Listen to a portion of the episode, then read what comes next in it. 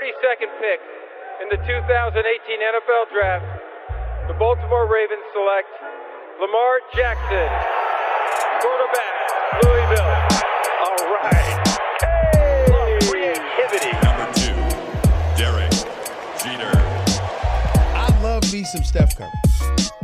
Steph Curry is the greatest shooter in the history of basketball. Curry drive, scoop layup. Oh, beauty from Steph Curry. If I play basket, I could play with LeBron without a problem. And if they need help, I'll help them. Moore told us, and now we have an altercation. Alex Ovechkin pounding away on Andrei Svechnikov, who's down. That one right there made you the greatest player of all time.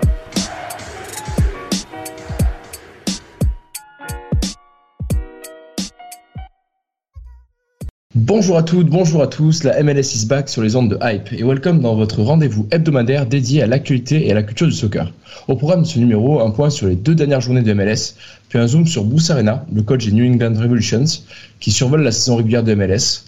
Et pour en parler, Pierre Barieux, le directeur of performance de Toronto, qui a travaillé 7 ans avec lui pour la sélection nationale des US, nous fait l'honneur d'être parmi nous. Bonjour Pierre.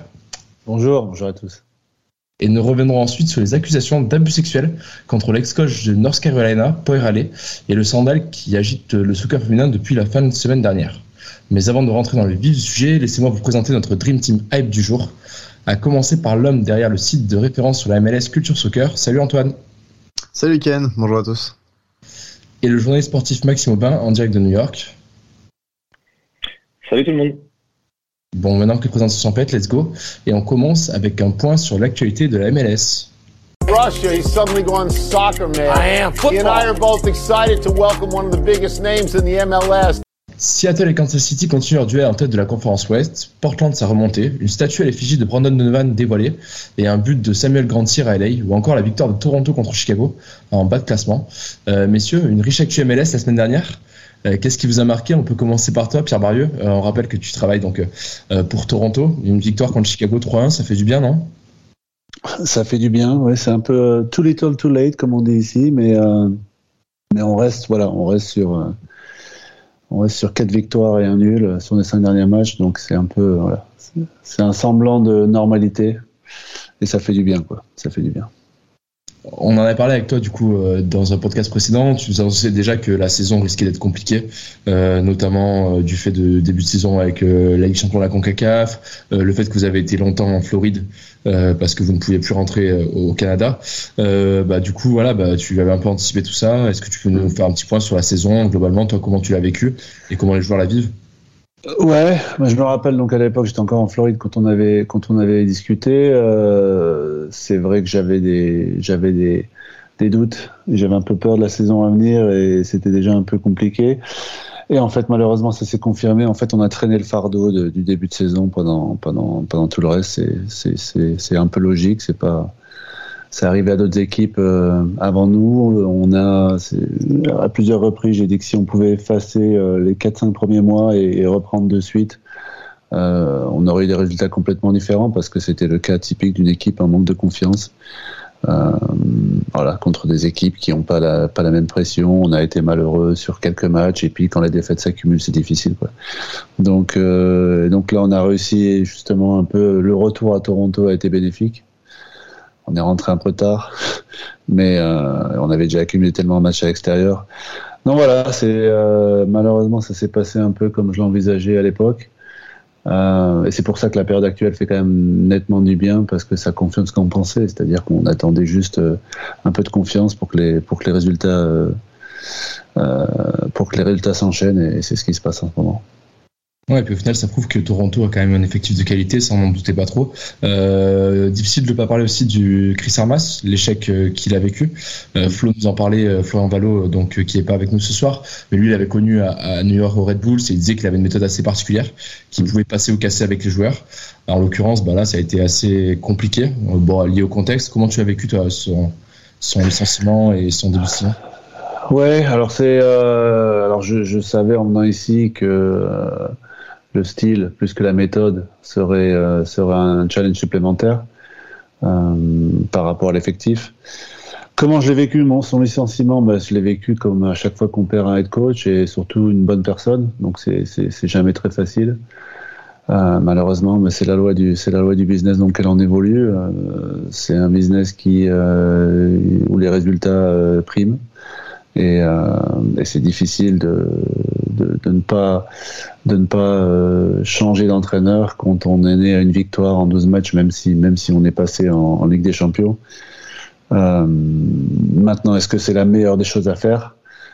La suite des événements a, fait, à part, le, bump à court terme euh, qui se passe dans pas mal d'équipes, euh, dont on a été euh, justement, dont on a fait l'expérience, euh, les résultats par la suite n'ont pas forcément validé les changements d'entraîneur, même si maintenant ça va mieux. Donc, où en serait l'équipe de nos jours si Chris était toujours entraîneur Je peux, je peux pas vous le dire. Est-ce que ça serait pire? Est-ce que ça serait mieux? Euh, sur le moment, ça a été difficile, mais bon, malheureusement c'est des choix logiques euh, dans, le contexte dans le contexte dans lequel on évolue. Euh, voilà. Euh, les, tu, mentionnais Florian, on a battu Cincinnati donc il y a, il y a quoi? Il y a quatre jours, qui venait de changer d'entraîneur. On a battu Chicago hier, qui venait de changer d'entraîneur. Donc eux, il n'y a pas eu de, de bump à court terme. Donc voilà, pour revenir à Chris, c'est une bonne personne. C'était sûr que son style, euh, est-ce que c'était le style pour Toronto à court terme? On savait tous que ce serait un challenge. Est-ce qu'à long terme, avec plus de temps, avec peut-être euh, euh, la possibilité de changer quelques joueurs, ça aurait marché? Personne ne le sait. Antoine, tu as une question pour Pierre Barrier un petit peu? Euh, ouais, non, bah, juste sur le, Toronto, ça a une saison comme euh, comme on l'a dit un peu compliquée, mais vous avez pu quand même jouer quelques jeunes, ce qui a été pas mal. Euh, est-ce que euh, c'est quelque chose dont vous étiez plutôt fier Et est-ce que toi, ton travail dans ce dans, ce, cette phase-là, est-ce que ça a été quelque chose de très important pour les préparer physiquement? Ouais, c'est ça reste une. On a on a quand même quelques success stories cette année. Euh, donc certaines d'entre elles, c'est vrai qu'il y a des, il y avait un potentiel jeune euh, donc ça aussi, ça faisait partie des, euh, des choses que j'ai considérées avant d'arriver ici. Euh, c'est toujours difficile quand on tombe sur un voilà, on a un entraîneur qui a priori son style de jeu va faire confiance aux jeunes, c'est un peu ce qu'il a fait. On change d'entraîneur et, de, et, de, suite, ben, l'entraîneur en place, lui, euh, vise les résultats peu, euh, plus qu'autre chose, donc c'est un peu plus difficile dans, dans, ces conditions pour certains entraîneurs de donner leur chance aux jeunes. On a, mais bon, on va dire qu'on a deux, trois et maintenant quatre joueurs qui, se sont affirmés et des joueurs euh, qui, vont être au club pour, de longues années. Malheureusement, il y en a un qui s'est blessé sérieusement euh, sur une loi. On peut en reparler sur un autre épisode, mais euh, il y a un hors-jeu de 4 mètres euh, évident à tout le monde. Et puis le, gamin, le gamin fait une course de 50 mètres pour finalement se faire tacler par le, par le, joueur qui était hors jeu de 50 mètres et il est out pour la saison. Quoi. Euh, et là, euh, le drapeau se lève 10 secondes plus tard. Donc il y en a, oui, il y a, quand même. Donc ça, c'était Ralph Priso qui qui a un avenir non, pas un certain avenir, mais je pense un avenir certain. On a Jacob Schaffelberg qui était euh, absent pendant à peu près, euh, qui faisait pas partie des plans d'entraîneur, qui, qui a bossé dur parce que c'était c'est des bons gars et, et, qui finalement fait est en grande partie responsable des, du revirement de situation des quatre derniers mois. On a on a un joueur à Chara qui était euh, drafté il y a deux ans, euh, qui était très haut à Georgetown. Euh, qui a joué un match la saison dernière avant de se faire les, qui a marqué, qui s'est fait non seulement les croisés, mais bon, une blessure sérieuse au genou, donc il n'a pas joué pendant 16 mois, qui revient. Et je pense que ces deux joueurs, euh, par rapport à leur profil athlétique, euh, euh Jacob et Achara ont vraiment changé de, euh, ont vraiment changé la façon dont on joue. Et c'est lié aussi, je pense que on, a, on gagne récemment, notamment par rapport à eux. On a un jeune qui s'appelle Jackie Marshall Rully. Il y a pas mal de clubs au monde qui sont après lui. Euh, qui commence à qui commence à avoir quelques minutes. On a Nobo Lokelo qui aussi est, voilà, on a on a cinq jeunes euh, plus de trois derrière qui n'ont pas eu encore leur chance, mais il y, a un potentiel joueur euh, évident. très intéressant pour l'avenir. Maxime, est-ce que tu as une question aussi pour euh, Pierre? Oui, une petite question d'update en fait sur la situation de Josie Altiter. Je voulais savoir un petit peu justement où il en était, puisque il avait été mis à l'écart de l'équipe. Mm. Cet été, j'ai vu qu'il avait été euh, qu'il avait subi une opération. Euh, mm-hmm. Donc, je veux savoir voilà, où il en était aujourd'hui et est-ce qu'il avait toujours un avenir à Toronto? Ça, c'est la question. Alors, moi, je peux répondre à la première partie de la question. La deuxième, c'est pas pour moi. Euh, la première partie, c'est euh, effectivement, il y a eu des, euh, il y a eu un historique avec l'ancien coach, au changement de coach. Qui correspondait à la trêve internationale. Donc là, il, a réintégré le groupe. Il est rentré à 20 minutes de la fin contre Orlando, il marque 5 minutes plus tard. Et, là, il avait une blessure, enfin, c'est pas une blessure, c'est chronique. il s'est fait opérer du talon d'Achille où il avait une excroissance qui lui a enlevé. Donc là, depuis, ben, il est en, il est en return to play et il est, euh, je pense que déjà on va le revoir d'ici la fin de la saison, euh, d'ici peu. Et euh, quant à l'avenir, ça dépend de, bah, ça dépend de, du prochain entraîneur, ça dépend du président, ça dépend du directeur sportif. Donc je peux, je peux pas trop me prononcer là-dessus. Je pense quand même qu'il va y avoir pas mal de changements à l'intersaison, étant donné la saison qu'on est en train de vivre, même si c'est beaucoup mieux à court terme. Et est-ce qu'il va en faire partie? On verra. Justement, pour finir, l'objectif sur la fin de saison, c'est quoi? C'est justement de faire jouer ces jeunes, de, de s'aguerrir, de voir un petit peu faire le point de l'effectif pour la saison prochaine déjà? Euh, Encore une fois, ça c'est une question pour l'entraîneur. De mon côté, mon objectif il était clair depuis le début, c'est que je voulais surtout pas, c'est avoir le maximum de points et, et, euh, sortir la tête haute. Euh, donc j'espère continuer sur, j'espère continuer sur notre dynamique récente le, le plus longtemps possible. Euh, très sincèrement, j'ai pas regardé le classement depuis 3-4 mois. Je préfère pas, mais je sais qu'on remonte petit à petit. On est on... et euh, voilà, si on pouvait, voilà. je sais qu'il doit y avoir quoi 6 ou 7 matchs. On verra. Par contre, il y a un objectif qui a été défini par tout le monde, et notamment l'entraîneur et le président. C'est euh, la Coupe du Canada. Donc là, on est en, on est en demi-finale. Et euh, c'est très important parce que ça ferait un trophée, et puis c'est surtout que ça ferait une porte ça serait une qualification directe pour la Ligue des Champions de l'an prochain. Donc ça, c'est l'objectif en demi-finale le 3 novembre. Et, euh, et ça, c'est clair que bon, il y a pas mal de pas mal d'énergie et de et de ressources qui sont focalisées sur sur, ces, sur cet événement. Très bien, bon, on, on suivra ça en tout cas, on vous le souhaite plutôt. Antoine, Maxime, vous, vous avez regardé d'autres matchs ce week-end? Ouais, très rapidement, j'ai suivi un petit peu la Seattle encore. Euh, je fais juste parce que c'était un match assez important contre Colorado. Euh, Colorado, il y a quelques mois, ça semblait être un petit peu une des franchises qui pouvait challenger à l'ouest avec euh, avec Kansas City. Euh, finalement, ils ont été absolument détruits par par Seattle, 3-0 à la mi-temps, une équipe sans Rudy Diaz, sans Lodeiro en plus. Euh, et la doublette devant euh, Montero Brune a plutôt bien servi euh, les, les, autres. Et il y a des buts de, de Roldan, de Medranda et surtout un, but un peu solo de Joao Polo, qui est un des meilleurs milieux de cette ligue et, et qui d'habitude s'illustre plus par des frappes lointaines. Là, il a dribblé un peu toute la défense de Colorado. c'est pas non plus catastrophique pour Colorado. C'est leur première défaite en genre deux mois et demi, quelque chose comme ça, mais euh, c'est ils ont gagné qu'un seul de leurs six derniers matchs euh, et on sent que voilà c'est une mauvaise dynamique à l'approche des playoffs. On parlait de Portland la semaine dernière qui est en pleine bourre, au contraire, eux euh, ça, ralentit un petit peu à l'entrée des playoffs et ça va, on dirait qu'ils voilà sont plus là pour défendre la troisième place que pour que pour aller chercher les deux gros devant, donc ça va être un peu plus compliqué pour eux. Justement, Colorado qui est troisième de la conférence Ouest avec 48 points et Portland qui est revenu à deux points avec 46. Maxime, de ton côté, qu'est-ce que tu as oui, mais je voulais mettre en valeur en fait le, le parcours actuel des, New York Red Bulls qui, se, sont quand même bien réveillés à l'Est. Ils restent sur 5 matchs sans défaite, 3 victoires de nul. Ils ont gagné le week-end dernier contre Cincinnati. Et ils remontent tout doucement au classement. Là, ils sont à la 9 place. Ils sont plus qu'à 6 points des playoffs. Euh, voilà, ils sont sur euh, vraiment une belle série. Ils se sont imposés notamment dans le derby que j'étais allé voir contre. Ils ont joué deux fois contre le NYCFC euh, en seulement 3-4 jours parce qu'il y avait un match en retard, match nul et ensuite gagné dans, dans le Bronx euh, contre eux. Et à l'image de cette équipe, c'est euh, l'attaquant qui me, qui, me, qui me plaît beaucoup, l'attaquant euh, polonais de 23 ans, Klimala. Patrick Klimala qui a été récupéré au Celtic et qui en est à 7 buts et 5 passes en, en, en, 23 matchs, je crois. Et il y a aussi euh, l'arrière droite, Kyle Duncan, qui, qui justement, on avait parlé de lui en Ligue 1 là, avec l'été dernier. Il devait signer, je crois, à, Metz et Lens. Je sais qu'il était intéressé. Kyle Duncan qui, qui ben, a été formé ici à New York avant de partir à Valenciennes. Il a 24 ans.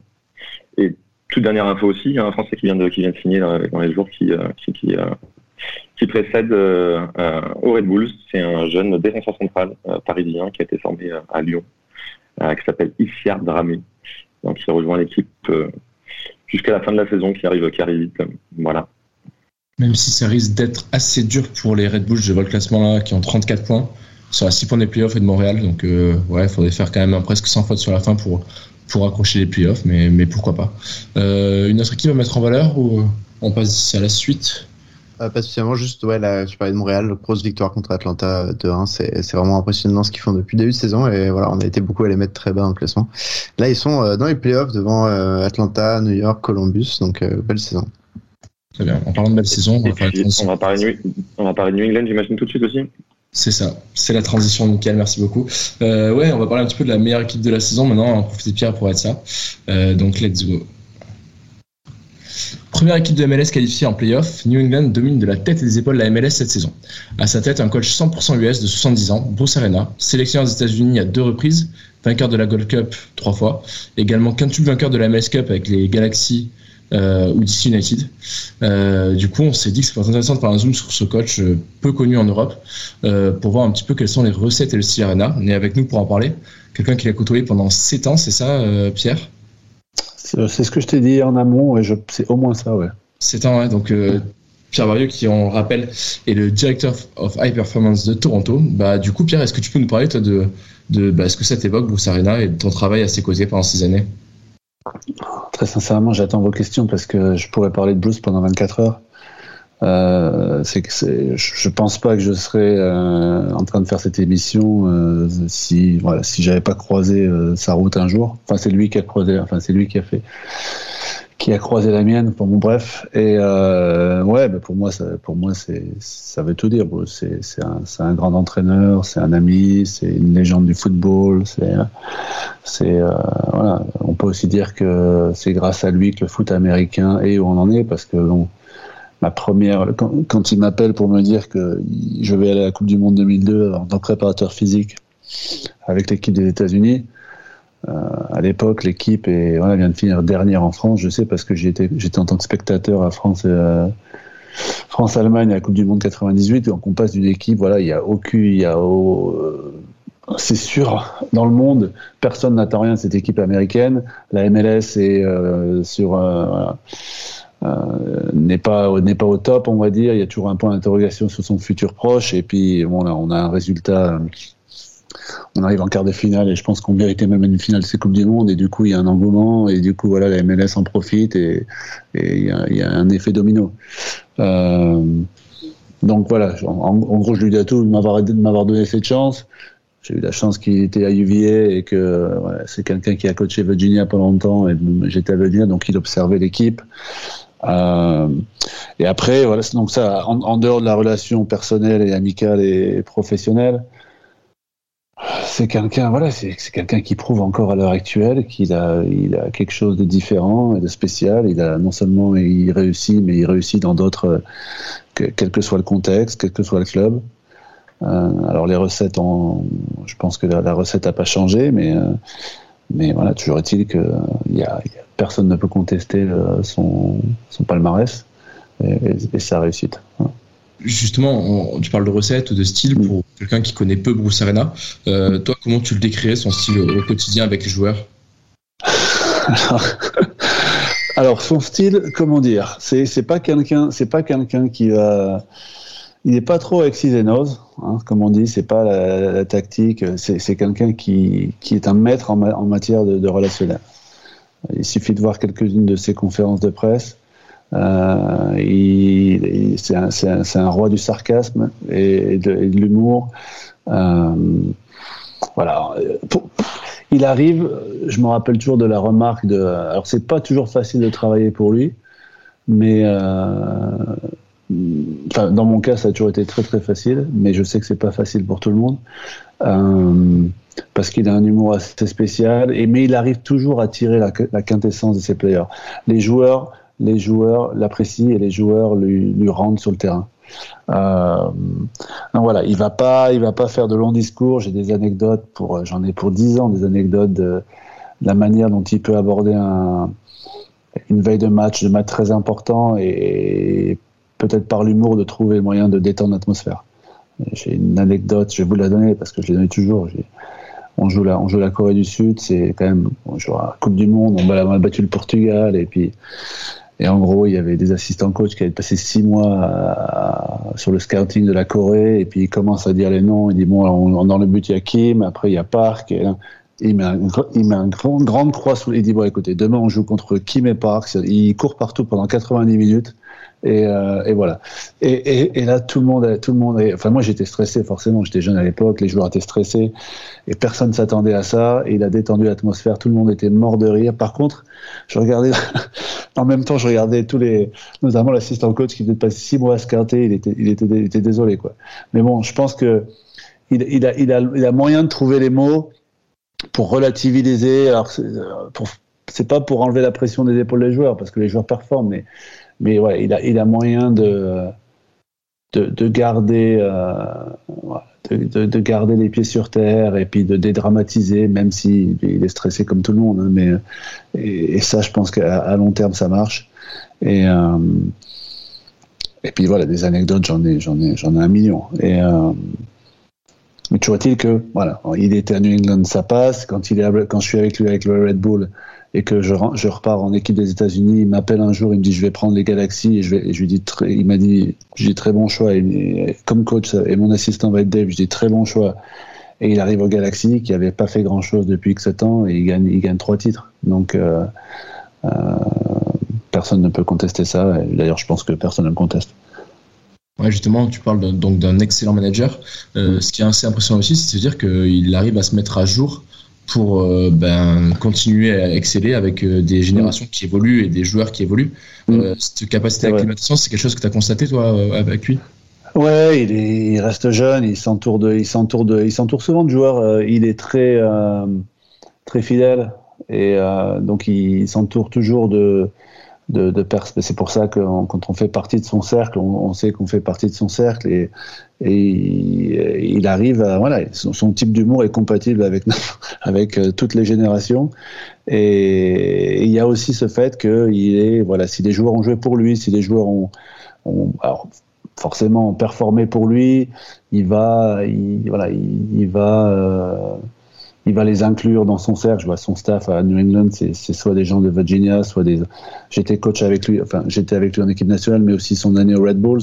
Et euh, Dave Vandenberg était joueur pour nous au Red Bull à l'époque. Maintenant, il est assistant de, il est assistant de, Bruce à, New England.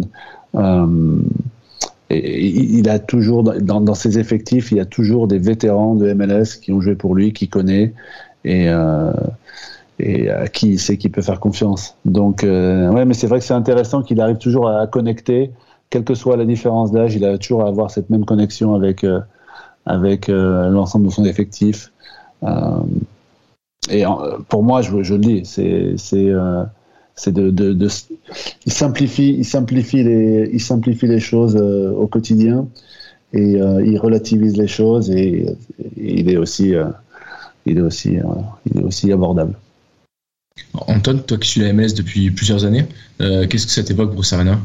C'est un peu genre un des, des trois grands américains euh, qui ont coaché la ligue. Il y, a, il y a lui, il y a Bob Bradley et il y a Siggy Schmidt euh, qui malheureusement est décédé il y a, il y a deux trois ans. Mais euh, Bruce Arena, c'est celui qui est là depuis le début, vraiment pour le coup. Euh, il a pris la, première franchise de DC quand il est arrivé, euh, en, enfin quand la MLS est arrivée. Et pour le coup, DC à l'époque, c'était une des plus grosses équipes de, de, la ligue dès le début. Ce qui est marrant, c'est que celui qui l'a challengé le plus dans sa carrière, euh, Bob Bradley, c'est un ancien assistant de, Bruce Arena. Donc tu as aussi ce côté filiation un petit peu qui s'est fait avec Bob Bradley, qui aussi l'a succédé en tant que sélectionneur américain par la suite. Donc Bruce Arena, c'est un peu le, papa de tous ces entraîneurs. comme l'a dit Pierre, il est pour moi, c'est l'évocation, c'est pas la tactique. Euh, quand on parle de Bruce Arena, c'est le côté grande gueule en conf de presse. Euh, c'est le côté je défends mes joueurs, euh, je fais les grands choix. Euh, il a quand il était section États-Unis aussi, c'était vraiment le, la plus belle équipe des États-Unis qu'on ait eu en, en, en, 2002, comme on l'a dit. Hein, mais même après les, les, les, les victoires en, en, Gold Cup, euh, c'était assez incroyable. Et puis ça reste aussi un quelqu'un. Euh, certes, il a il a su évoluer avec la ligue.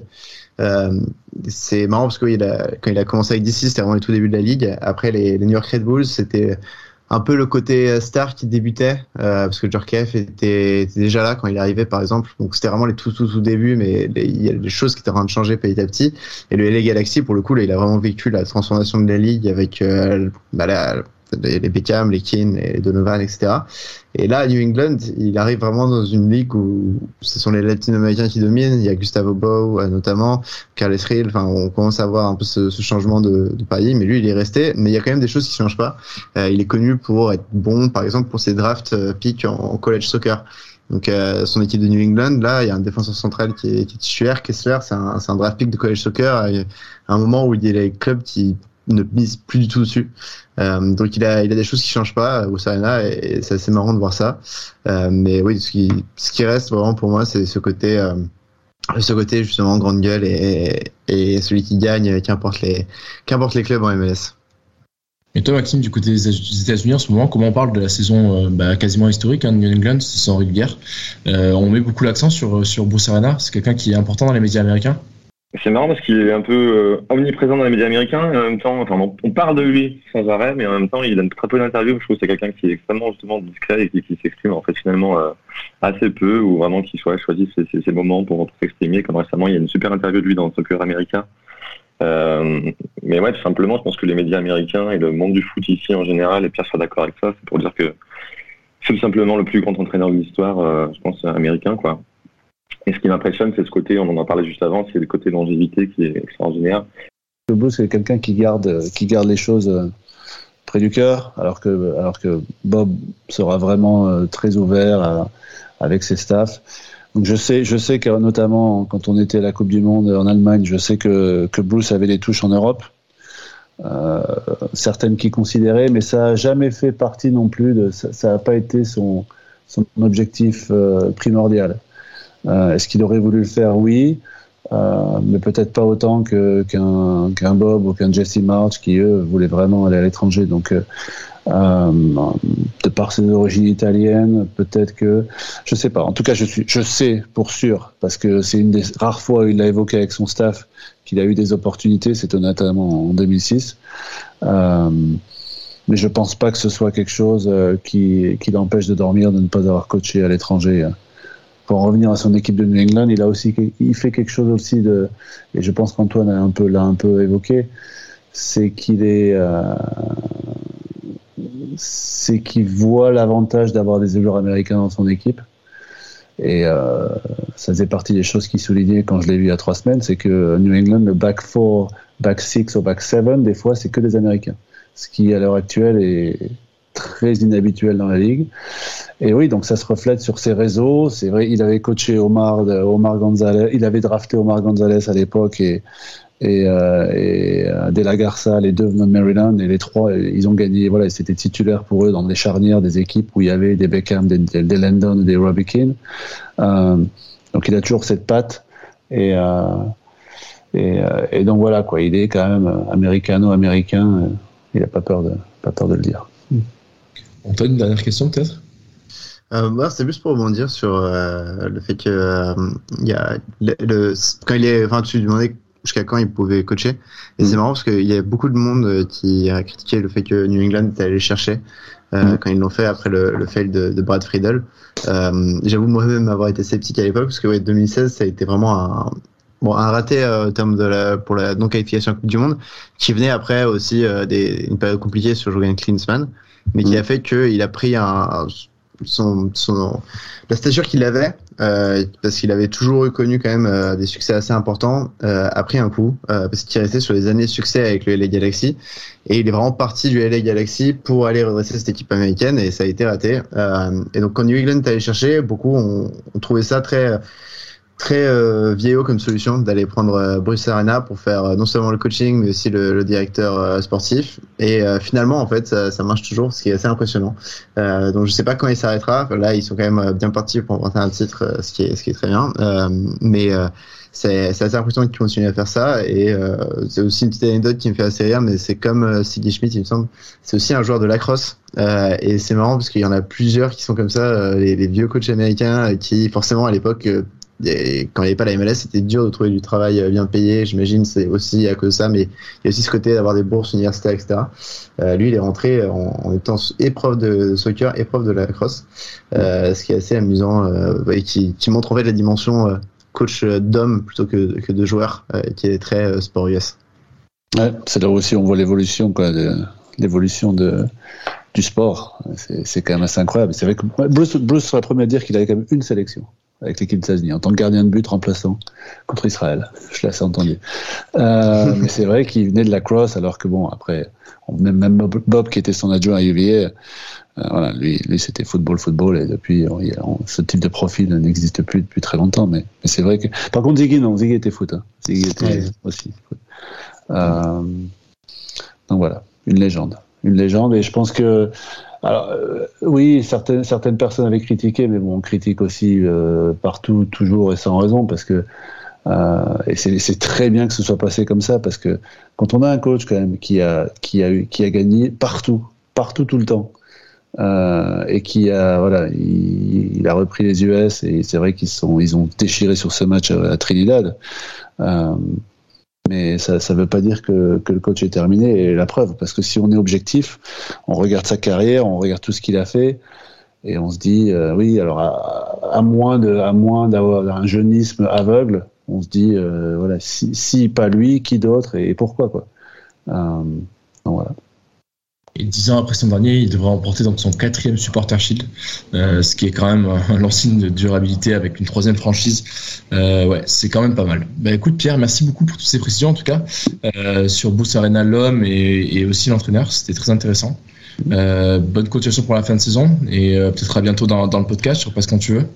Merci, merci à vous. Et je pense que Bruce aussi, bon là ils sont surtout en, en, en passe de, de, battre le record de points dans l'histoire de la MLS. Euh, donc ça, ça va, ça va être intéressant de voir s'ils arrivent à faire ça. Mais alors que pas grand monde, voilà, on, aurait, aurait imaginé ça avant la saison.